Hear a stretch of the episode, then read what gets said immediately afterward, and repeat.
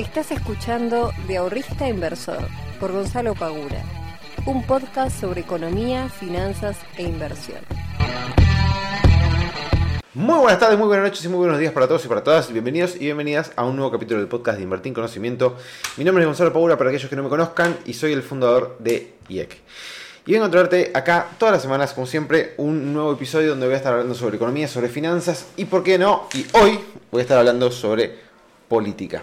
Espero que escuche bien, pues estuve teniendo unos quilombos con el audio, que yo no sé si es una cuestión de lejanía, si yo toqué algo acá en, la mezcladora, qué carajo hice.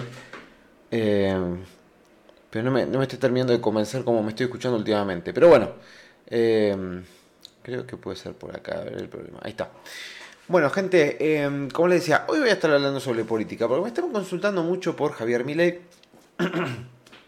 y qué podría llegar a pasar si es eh, electo presidente. Así que vamos a empezar a, a delirar juntos eh, sobre qué podría llegar a pasar, porque obviamente que yo no tengo la respuesta de qué podría llegar a pasar. Pero bueno, vamos a empezar a hacer supuestos y vamos a empezar a delirar un poquito sobre este tema. Em, pero antes que nada, como siempre, agradecerles a todas las personas que vienen escuchando el podcast em, semana a semana, capítulo a capítulo. Otros, ayer me habló justamente un, muchacho, ahora no me va a salir el nombre, porque tengo pésima memoria para los nombres, que em, me dijo que se, se, devoró los capítulos del podcast, que se hizo una especie de maratón y se escuchó todo. Así que nada, una locura, muchísimas gracias. Y también a todas las personas que recién acaban de llegar, tienen más de 200 episodios para poder escuchar. Y tienen un montón de información para poder ver también en YouTube, si te gusta más la plataforma de YouTube para poder escuchar el podcast. Así que bueno, hoy, vamos a hoy voy a estar hablando justamente sobre este tema. ¿Qué podría llegar a pasar eh, si Javier Milei es electo presidente, dado los números que está presentando las distintas consultoras sobre su eh, postulación? Pero como siempre vamos a hablar un poquito primero sobre mercados y qué es lo que está pasando. Bueno, vamos a, porque ahora tengo, no sé si lo van a aquellos que estén en YouTube lo van a ver, quizás. Tengo el, eh, ¿cómo se llama? El Stream Deck. Que ahora toco los botoncitos y ya puedo hacer cambios de cámara y todas cosas recancheras. Así que hago así, tuki, y aparece la camarita. Perfecto, aparece la pantalla de la compu. Y estoy viendo en este momento el Standard Poor's. Que por suerte estamos cerrando la semana. Cruzo los dedos porque son las 12 y 20 del mediodía. Ayer, ah, ayer no grabé el podcast porque tuve un casamiento. Este, les pido disculpas porque generalmente suele estar los, los, días jueves, pero bueno, ayer no lo pude grabar porque estuve prácticamente todo el día fuera de casa em, y después honestamente no tenía demasiadas ganas. Así que bueno, eh, Standard Poor's, ¿qué pasa con Standard Poor's? Bueno, por suerte en este preciso momento está subiendo, está subiendo este, casi un 1%, teniendo una, una buena performance eh, y está recuperando desde la última caída ya un 6,5% eh, en dólares, lo cual es interesante porque aparte si nosotros miramos el gráfico, si ustedes están escuchando viendo esto por YouTube, van a ver que eh, se posó cuando hizo el retroceso sobre la línea de tendencia bajista que había quebrado el alza hace este, unas semanas eh, atrás, más precisamente en enero. aparentemente lo usó también con esta zona de confluencia de este precio para poder eh, salir hacia, eh, hacia nuevos, nuevos horizontes, vamos a decir. Y en este momento está tratando de chocar con esta resistencia que tenemos acá en los 4100, vamos a redondear, 100 puntos del índice. Que, bueno, va a ser importante que lo termine de quebrar al alza para poder continuar en su eh, camino alcista. Así que por ese lado tenemos esa buena noticia. Lo, lo interesante de esto es que se está dando este rebote que está acompañado por el del Merval, que si ustedes miran el Merval, van a ver que está casi, casi, casi, casi, casi llegando a sus máximos históricos en pesos. Nuevamente el Merval hizo un despegue muy impresionante, porque si ustedes se fijan, obviamente los que me están escuchando no van a poder ver, pero después si quieren chequen el video que, estoy, que voy a subir a YouTube, o si no miren el gráfico, hay una vela este, del día 27 de marzo que estaba haciendo bajista y terminó cerrando de manera impresionante alcista y después subió eh, sucesivamente en los próximos cuatro días, llegando casi a lo que es la parte superior del gráfico. Así que Veremos cómo continúa el Merval, pero está pegando un salto más que lindo después de la bajada anterior que tuvo este, en pos de toda la, la, crisis bancaria que está sufriendo Estados Unidos y demás. Y después por el lado de Bitcoin lo tenemos en 28.450 dólares. Todavía no puede terminar de romper esa barrera que está testeando en estos últimos días. Ha tocado los 29.000 dólares, pero todavía no puede salir con fuerza si nosotros miramos el volumen de estos últimos días, es realmente muy bajo en comparación con el volumen de, eh, subida que tuvo anteriormente. ¿sí? O sea, si nosotros miramos toda esta parte alcista, tenemos una gran cantidad de volumen y después cuando empieza esta especie de lateralización, el volumen cae estrepitosamente. Eh, por lo tanto, tenemos que esperar a que salga a quebrar esta zona y puede llegar a su movimiento al alza, un retesteo y otro movimiento al alza. O si no, obviamente el movimiento más eh, normalizado, si esto no llega a superarse, va a terminar siendo bajista. Que en todo caso, si, si llega a caer Bitcoin este, de la zona de esta hora, que llega a los 25 mil dólares, este, teste esta zona y vuelva a subir, no sería para nada dramático. Bien, ahora, saliendo un poquito de lo que son los gráficos, si miramos el dólar, fíjense una cosa que es muy interesante. ¿Qué pasó con las eh, decisiones de vender los bonos para tranquilizar el mercado y que después eso este, trajera un, dólar un poquito más barato, en el mercado aparentemente eh, le importaba un carajo, porque ahora el dólar MEP, hoy viernes 31 de marzo, está cotizando a, a 394 pesos, el MEP. Y el eh, contrato de liquidación está en 400, casi 5 pesos, 404. O sea, estamos hablando de unas sudas muy fuertes después de que el MEP estuviese en 370 y pico, había caído por debajo de los 380 y ahora se posiciona casi en 400 pesos. Ojo con esto, porque no es una escalada menor de, del tipo de cambio. El Blue se mantiene en 393, pero está de vuelta ahí nomás y estuvo muy cerquita de los 400 pesos. Así que ojo con esto, ¿sí? tengan mucho cuidado en términos de eh, carteras de inversión. ¿A qué voy con esto? Si ustedes están muy especificados, Tengan en cuenta que esta subida del tipo de cambio automáticamente les licúa la eh, ganancia en dólares que podrían haber llegado a tener. Bien, eso hay que tenerlo muy presente. Pero bueno, em, vamos a, comenzar entonces con el tema del día de hoy. Voy a pasar a la cámara. Em, que era justamente qué pasaría si Javier Milei llegara a ganar las presidenciales. Primero que nada, eh, obviamente que yo no tengo la respuesta de qué podría llegar a pasar. Ahora,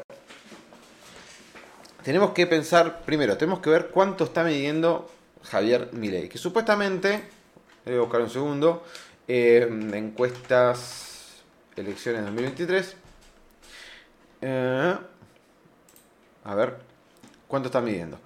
estoy intentando a Infobae, esto puede ser totalmente equivoco, pero bueno. Fíjense que, por ejemplo, el gráfico este que está mostrando acá. Dice, no sé si se llega a ver bien, pero dice, Horacio Rodríguez Larreta tiene una intención de voto seguro, que lo votaría, de un 15%. Milei de un 21%, Massa del 17%, Bullrich del 17%, Mario Eugenio Vidal del 10%, Alberto Fernández del 14%, Cristina Kirchner del 22% y Elisa Carrió del 6%. Recordemos que Macri se bajó de la, ¿cómo se llama? de la carrera presidencial. Fíjense que, por ejemplo, Elisa Carrió tiene la mayor, este, ¿cómo se llama? La mayor cantidad de personas que nunca la votarían con el 70%. Cristina 63, Alberto el 62, 52 Vidal, 50 Bullrich, 47 Massa, 44 Milei y 38 Larreta.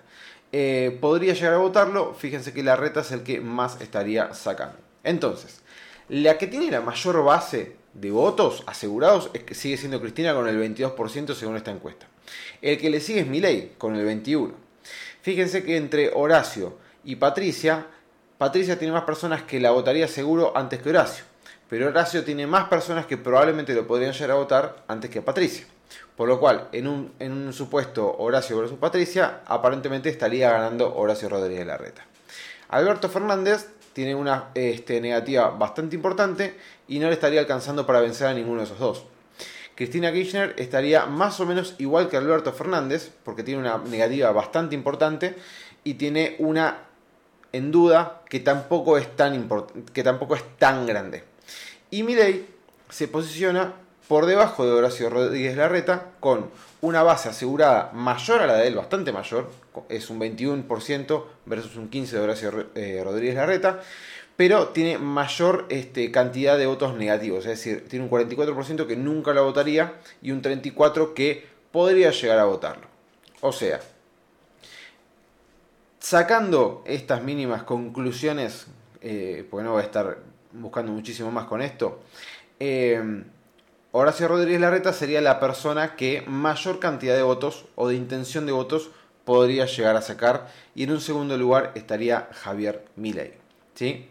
O sea que según esto, Milei no estaría descartado como una posibilidad real a llegar a las presidenciales. Bien, así que ojo con esto.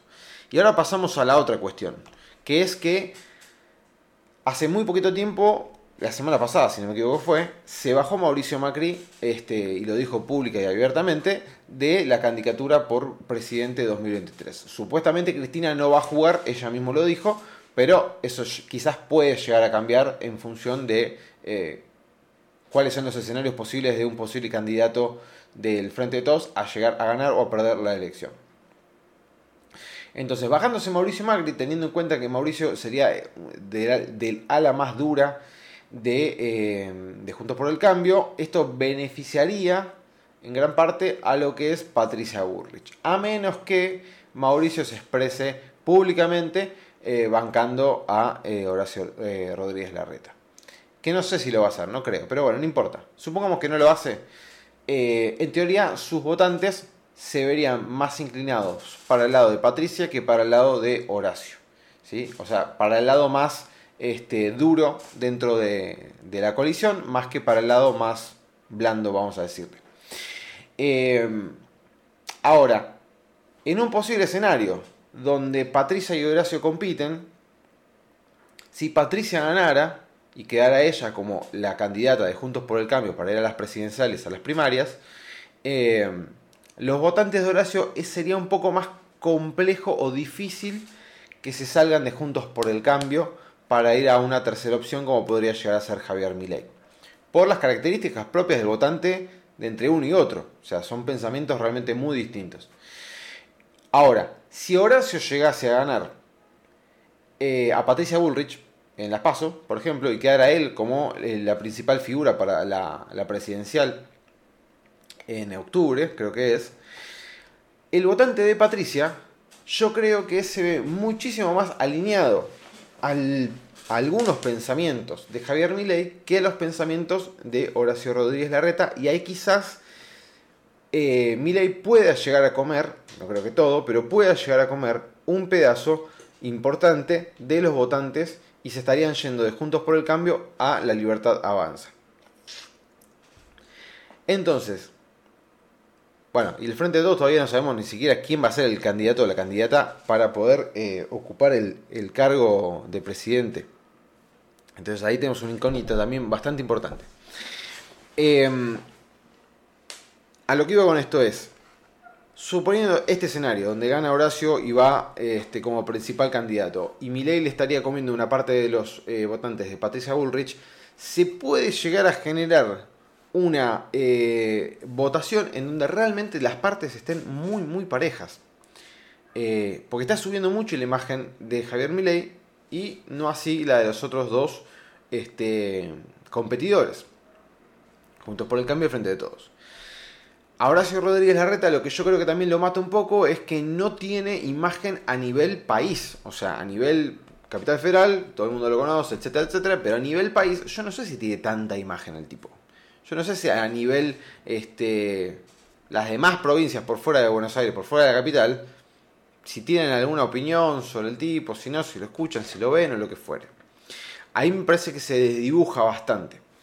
Este, y hay que ver cómo quedaría el armado político de Javier Milei. Ahora, vamos a suponer que las cosas se dan, etcétera, etcétera, etcétera. Y Javier Milei llegara a la presidencia. A diferencia a diferencia de los otros competidores, yo creo que él fue bastante explícito en lo que él haría si llegara a ser presidente. Más allá de si te gustan o no las ideas de él, si te parecen ridículas o no, o las bancás, no estoy hablando de eso. No me estoy metiendo en el tema de yo creo que está loco, creo que es un capo, no me estoy metiendo en eso. Me estoy metiendo en el hecho de decir, de todas las personas que se han em, postulado como posible candidato a presidente, creo que es el único que explícitamente dijo, gente, mi plan se llama plan motosierra, o sea, yo entro y empiezo a cortar por todos lados. Empiezo a cortar por todos lados. El tipo dijo explícitamente que quiere eliminar el Banco Central. Después se verá si se puede hacer o no. Pero evidentemente la idea la tiene. Eh, el tema de dolarizar, el tema de la salud, el tema de todo lo que es privado y público. O sea, hay un montón de conjuntos que el tipo explícitamente ya se ha expresado y le han preguntado sobre la, este, sobre la educación pública que él haría del sistema de vouchers le han preguntado por la seguridad que también la haría privada. Le han preguntado por el tema de las libertades y, de las personas donde cada uno se tiene que ganar lo suyo, etcétera, etcétera, etcétera. O sea, le han preguntado por un montón de cosas y fue bastante concreto al responder en ellas. Después, obviamente, que cuando te quiere explicar quizás un poquito más tecnicismos, ahí es como que no se mete demasiado porque, no sé, quizás o no garpa o no funciona o la gente no le interesa o lo que fuera. La cuestión es que eh, cualquier persona que se haya detenido a escucharlo a él un rato, ya se da cuenta rápidamente cuál va a ser la intención de él o cuál es la visión del país que, que, que, él quisiera crear en Argentina. Entonces ahí viene otra cuestión, que todo el mundo me dice, ¿qué pasaría con los mercados si llegara a ganar Javier Milei? La verdad es que no lo sé, sería creo que un golpe importantísimo. La otra vez había dicho en Instagram, yo no creo que todavía los mercados estén tan seguros de que puede llegar a ser presidente, pero en el caso de ser presidente, creo que sería un bombazo importantísimo. Este, creo que sería un bombazo muy importante en histórico, digamos. O sea, le estás ganando a las dos fuerzas, estás viniendo afuera de una persona que empezó a estar en la tele, creo que en el, no sé, hace 10 años atrás, ponele, de repente llegaste a diputado, de repente llegaste a ser la tercera fuerza y de repente te hiciste presidente. O sea, todo eso en un lapso muy corto de tiempo. Muy corto de tiempo. Eh, sin pasar antes también por una gobernación, por ejemplo. Eh, como, qué sé yo, hizo Macri, fue, Macri fue dos años gobernador de, la capital, por ejemplo. O Horacio, que ahora este, quiere ser presidente, que también fue dos años, eh, dos años no, perdón, dos mandatos este, como gobernador de la capital. Bueno, el tipo llega, y de repente en menos de 20 años se hizo presidente. Entonces sería un bombazo muy importante eh, para la política, para los mercados, para todo. ¿Cómo se lo pueden llegar a tomar, si bien o mal? Yo creo que sería tal la incertidumbre de si realmente él puede llegar a cumplir todo lo que él pregona, que eh, estaría bastante volátil la cosa. Pero más allá de los mercados, me quiero meter un poquito también más en la ideología. Porque, ¿qué pasa? En función de todo lo que él va diciendo, de la libertad de las personas, etcétera, etcétera, etcétera, etcétera. A todos nos gusta el pensamiento de la libertad y yo tengo un pensamiento este, eh, en función de, de, las libertades de las personas y, de mi libertad en particular y todo eso que, que, voy claramente por ese camino. O sea, a mí no me gusta, viste, que, que, me esté el Estado diciéndome qué tengo que hacer, cómo tengo que hacer, al quién le alquilo la casa, al quién le puedo vender, no. Eh, ahora, la libertad conlleva una responsabilidad muy grande también. Porque es muy lindo decir, eh, no sé, yo quiero ser libre de decidir esto, esto, esto y esto. Ahora, la libertad de decisión que todo el mundo debería tener y que todos queremos, conlleva la responsabilidad después de hacerse cargo de esa decisión que uno toma.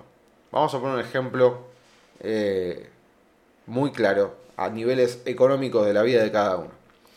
Si vos al día de mañana eh, por ejemplo, tomás un préstamo, ¿sí? Vas al banco, tomas un préstamo, porque querías, no sé, invertirlo. Por ejemplo, te fue mal y perdiste la plata del préstamo y ahora te queda pagar las 40 cuotas que todavía te faltan del préstamo que vos pediste. Que vos habías pensado y habías calculado que con la plata que vos podías sacar de la inversión ibas a repagar la cuota y aparte te iba a quedar un extra. Bueno, eso ya no existe más, se fumó. Ahora te quedó solamente la deuda que tienes que pagar todos los meses la deuda. Ahora supongamos que la deuda que vos tenés que estar pagando todos los meses es realmente elevada en comparación a tus ingresos y que justo caíste en la desgracia de que te echaron de tu trabajo y que no tenés forma de pagar la cuota del préstamo y que bla bla bla. Y empezás a pedir, le empezás a pedir al Estado este, la, una asistencia porque cómo puede ser que yo tengo que pagar un préstamo. Bueno, el préstamo lo pediste vos con toda tu racionalidad y vos querías meter ese préstamo para poder invertir te fue mal y ahora estás pidiendo que por favor te salven de la cagada que vos te mandaste. Entonces, muchos de ustedes quizás, ahora que me están escuchando, están diciendo, no, bueno, pero el Estado te tiene que ayudar. Y ya estamos hablando de dos visiones totalmente distintas. Ahora, la cuestión es, el Estado te tiene que ayudar en cada una de las decisiones que vos tomás, entonces no puedes votar a Javier Milei. Porque claramente el tipo te está diciendo, che, esto, yo tengo una visión totalmente distinta. Entonces, si vos tomaste el préstamo para invertir y te fue mal, evidentemente te tenés que hacer cargo de eso. Después no tenés que ir eh, a pedirle al Estado, por favor, que te ayuden porque... ¿Se entiende? Entonces, tenemos que ser eh, racionales también en ese sentido. Porque yo veo que muchas personas eh, hablan sobre esto, de sobre la libertad, ta, ta. Pero al momento de hacerse cargo después de sus acciones, pues de vuelta, tener libertad plena. Usted llevemos todo al extremo, solamente para hacer un ejemplo. Si vos tenés la libertad plena de, decisión de todas las cosas que vos podrías llegar a hacer, después tenés que hacerte cargo de eso. Tienen consecuencias. Ahora, cuando vos querés libertad, pero no te querés hacer cargo de las consecuencias, cuando la consecuencia es negativa para vos, ahí ya entramos en un problema ideológico que entra a chocar. Es decir, yo quiero hacer lo que yo quiera, pero cuando me sale mal quiero que me ayuden. Hay algo que no estaría terminando de funcionar ahí. Con esto no quiero decir que si una persona cae en la desgracia y justo le echaron no le puede pagar la cuota que el Estado no le ayude. No, lo que estoy diciendo es, seamos consecuentes en decir, bueno, yo quiero tomar las, las riendas de mi vida, por así decirlo, pero a su vez tengo que hacerme cargo de eso. Porque el tipo lo que propone es eso. O sea, es un país que justamente eh, que las personas tengan la libertad de elegir en qué moneda hacer sus transacciones o hacer sus contratos vos tenés que tener la, eh, el conocimiento de que si estás haciendo un contrato en dólares o en euros, si a vos te sirve o no te sirve. Y si no te sirve, es algo que arreglaste entre las partes. Después no puedes decirle, che, no, pero yo al final pensé que iba a ser así y, y me salió mal. Y te van a decir, y bueno, maestro, pero te tendrías que haber asesorado mejor en todo caso. Entonces, tenemos que tener en cuenta todo ese tipo de cosas. ¿Qué puede llegar a pasar si Javier Milei gana? Realmente no lo sé. Yo creo que hay muchas cosas de las que él eh, pretendería hacer, como por ejemplo cerrar el Banco Central, que creo que difícilmente las podría llegar a hacer. Desconozco los tecnicismos como para poder llegar a tomar una medida de semejante eh, envergadura. No sé si es que él, ah, no sé, calculo que no lo va a poder hacer el presidente, decir, cierra el Banco Central y van y lo cierran. Eh, pero sí creo que se va a, o sea, todo lo que el tipo va a decir que va, se va a recortar, que se va yo creo que en ese sentido se va a recortar muchísimo este, lo que es el gasto público y todo eso. Porque el tipo cree en el ámbito privado a full. Entonces todo lo que es el gasto público yo creo que se va a recortar muchísimo y el tema es ahí a quién, a quién empieza a recortar. Porque si ustedes agarran el gasto público y empiezan a ver cómo está compuesto el gasto público entre educación, salud, el sistema previsional, eh, seguridad, eh, armamento, ejército, etcétera, etcétera, etcétera. Bueno, cuando vos cortás, empezás a agarrar la tijera y decís, bueno, vamos a empezar a recortar el gasto público para poder bajarlo y hacer que tengamos déficit cero. Fantástico, suena genial. El tema es, ¿a quién le empezás a cortar? Porque cada vez que vos cortás, tiene una consecuencia. Y la consecuencia son personas de otro lado. Entonces, Ojo con eso también, hay que tener muy en cuenta ese tipo de cosas eh, para ver dónde se tocaría el recorte. Por ejemplo, él dijo, si yo ganara tendría ocho ministerios. El Ministerio de la Mujer se va, el Ministerio de no sé qué se va, el Ministerio de no sé qué se va, me quedo con Economía, con un par más y chao. Este, que después haré un video con esa entrevista. Entonces, se van a recortar muchísimas cosas. Hay que ver cuáles termina cortando y cómo funcionaría la Argentina que él pretende. Y es muy claro lo que dice. Se tiene que hacer en distintas etapas. Y la primera etapa va a ser sumamente dura probablemente. Para todos los que estamos de este lado, ¿no? Todas las personas que estamos trabajando constantemente, este, el, ciudadano de, a pie. porque para poder llegar a las reformas que él pretende, evidentemente tiene que haber un recorte bastante importante para poder bajar la inflación, para poder, bueno, entonces todo eso muy probablemente tenga un impacto fuerte en toda la, la población. Así que tenemos que tener en cuenta ese tipo de cosas. No pretendamos que ni él ni ninguna otra persona, ya sea Horacio, Patricia, Cristina, Sergio Massa eh, o el que fuese que llegue a ganar, no van a cambiar las cosas de acá a cuatro años. Es realmente muy difícil que pueda llegar a haber un cambio drástico en tan poco tiempo por los problemas que se están haciendo cada vez más estructurales eh, a mi forma de ver. Entonces, este, al momento de votar, pensemos ese tipo de cosas. Votemos con la mayor objetividad que, que podamos llegar a tener y tengamos en cuenta que ninguna persona va a ser eh, el salvador, no importa quién sea. Alineémonos al pensamiento que más creemos que, se parece al que nosotros, eh, modelo de país que nosotros querramos, este, y bueno, y después veremos cómo salen las cosas. Eh, se me hizo un poco largo el podcast. Gente, como siempre, agradecerles por estar del otro lado. Espero les haya gustado, les haya servido. Y como siempre, leo sus comentarios. Les pido un me gusta, un like y suscríbanse al canal de YouTube. Les mando un fuerte abrazo, que tengan un lindo fin de